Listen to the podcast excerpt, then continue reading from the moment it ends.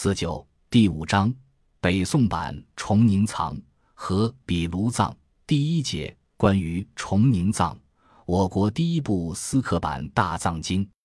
崇宁藏因刊版于福州东禅等学院，又名东禅等学院本，并在北宋崇宁两年（一千一百零三）全藏即将刊竣时，或就赐崇宁万寿大藏而得名。由于崇宁藏。与毗卢藏同刊版于福州，世人又统称这两部大藏经为福州藏民本。一崇宁藏是我国第一部私刻版大藏经。崇宁藏是继北宋开宝藏和辽契丹藏之后雕就的第三部大藏经。前两部大藏经都是奉皇帝敕命，由朝廷监造流通。属于官版大藏经，四僧玉请的这种官版大藏经，需待朝廷颁赐，实非易事。况且宋、辽南北割据，宋帝仅汴京一副刻版，远远不能满足各地，尤其是边远寺院的需求。这种状况成为重刊一部大藏经的起因。宋神宗熙宁四年（一千零七十一），因朝廷之种种缘故。将印经院的开宝藏经版赐予显圣寺圣寿禅院印造，开始由寺院进行管理。这种变化又为由寺院组织刊版大藏经提供了机遇。神宗元丰年间，东禅院集中了慧荣、慧空大师冲真和智华等一时名僧，加之福建省是东南各省中森林资源最丰富的一省，木材、造纸。雕版印刷业很发达，这些因素又使得在福州东禅院开版大藏经具备了主客观条件。因此，在北宋神宗元丰三年（一千零八十年）以前，于福州东禅等学院筹划开雕一部私刻版大藏经的时机已成熟，条件已具备。有关东禅院的历史沿革，清同治十年（一八七一年）。重刊《福建通志》四贯，有如下记载：东禅院在义肃里，梁大同五年（五百三十九年），郡人郑昭勇捐宅为之，在白马山上旧名净土。唐武宗废为白马庙。咸通间八百六十年至八百七十三年，僧会法居之，熹宗赐号辩才大师。吉业禅定，有荣福若拜而辞者。使西或建成白马去。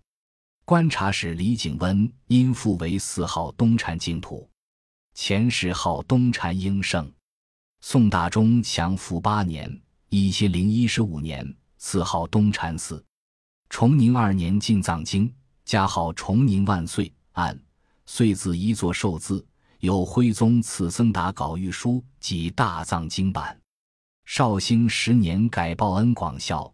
十七年改广为光米芾书额，明成化间改宝峰，今为东禅寺。崇宁藏天子函大般若波罗蜜多经卷一前有敕赐福州东禅等觉禅寺天宁万寿大藏一文，使我们了解崇宁藏的刊造及获得就赐崇宁万寿大藏明知经过的宝贵史料。现转录如下。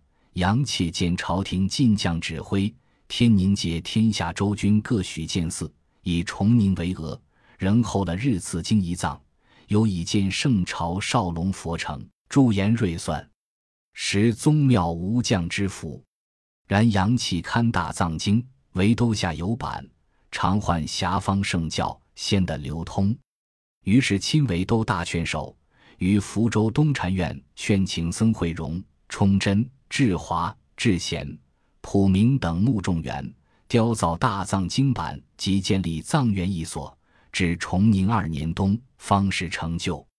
杨玉起赤子东禅经藏崇宁万寿大藏为名，驻言圣寿，取君旨。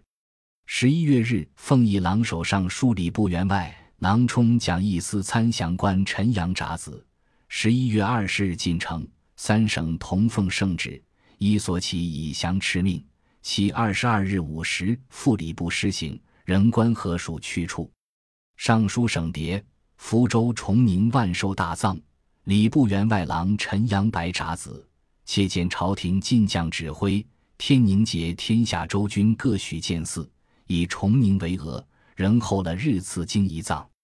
期刊《大藏经》为都下有版，于是亲为劝手，于福州东禅院劝请僧目中原，雕造《大藏经》版，及建立藏院一所，欲起敕赐东禅经藏。以崇宁万寿大藏为名，后指挥叠凤敕一次崇宁万寿大藏为名，叠至准敕故叠。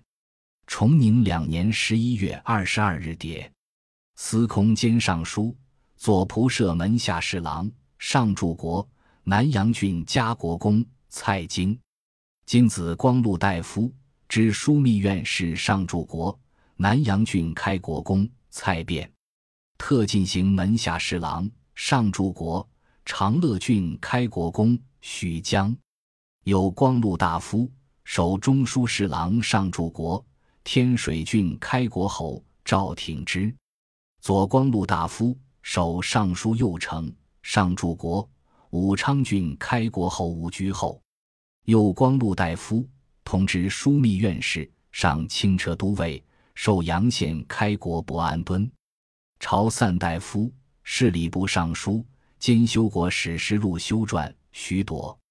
从上文的记载，我们了解到这样一些情况：一、刻藏起因及主持人。因大藏经为都城汴京有版，故边远地区先得流通。刊藏的历任主持有僧慧荣、崇祯、智华、智贤、普明等人。二陈与崇宁藏的关系。崇宁年间，身为礼部员外郎的陈长，不仅是刊藏的都大劝手，还是书札起赐藏经明的官员。三经版刊就及赐藏经明的时间。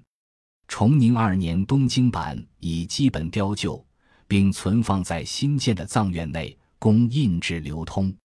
陈阳的札子是十一月二十日进城的。至二十二日，以赤子东禅经藏，以崇宁万寿大藏为名。四崇宁藏名之由来。陈阳见朝廷有令，天宁节时各州军所建寺院均以崇宁命名，联系到东禅院的刻藏，故意取名崇宁。五崇宁藏刊版性质的转变。东禅经藏从赐名为崇宁万寿大藏时起。已由私刻版《大藏经》转变为准官版性质的一部《大藏经》了。这种特殊的性质，在崇宁藏以后的历代私刻版《大藏经》中是独一无二的。崇宁藏的问世，不仅开创了我国私刻版《大藏经》之先河，而且对宋、元两代及明初《大藏经》的刊版影响很大。因此，在我国大藏经雕刻史上占有重要的地位。崇宁藏的刊造在组织机构、资金筹集、目录编定、版式设计等方面都有着不同于开宝藏的新特点。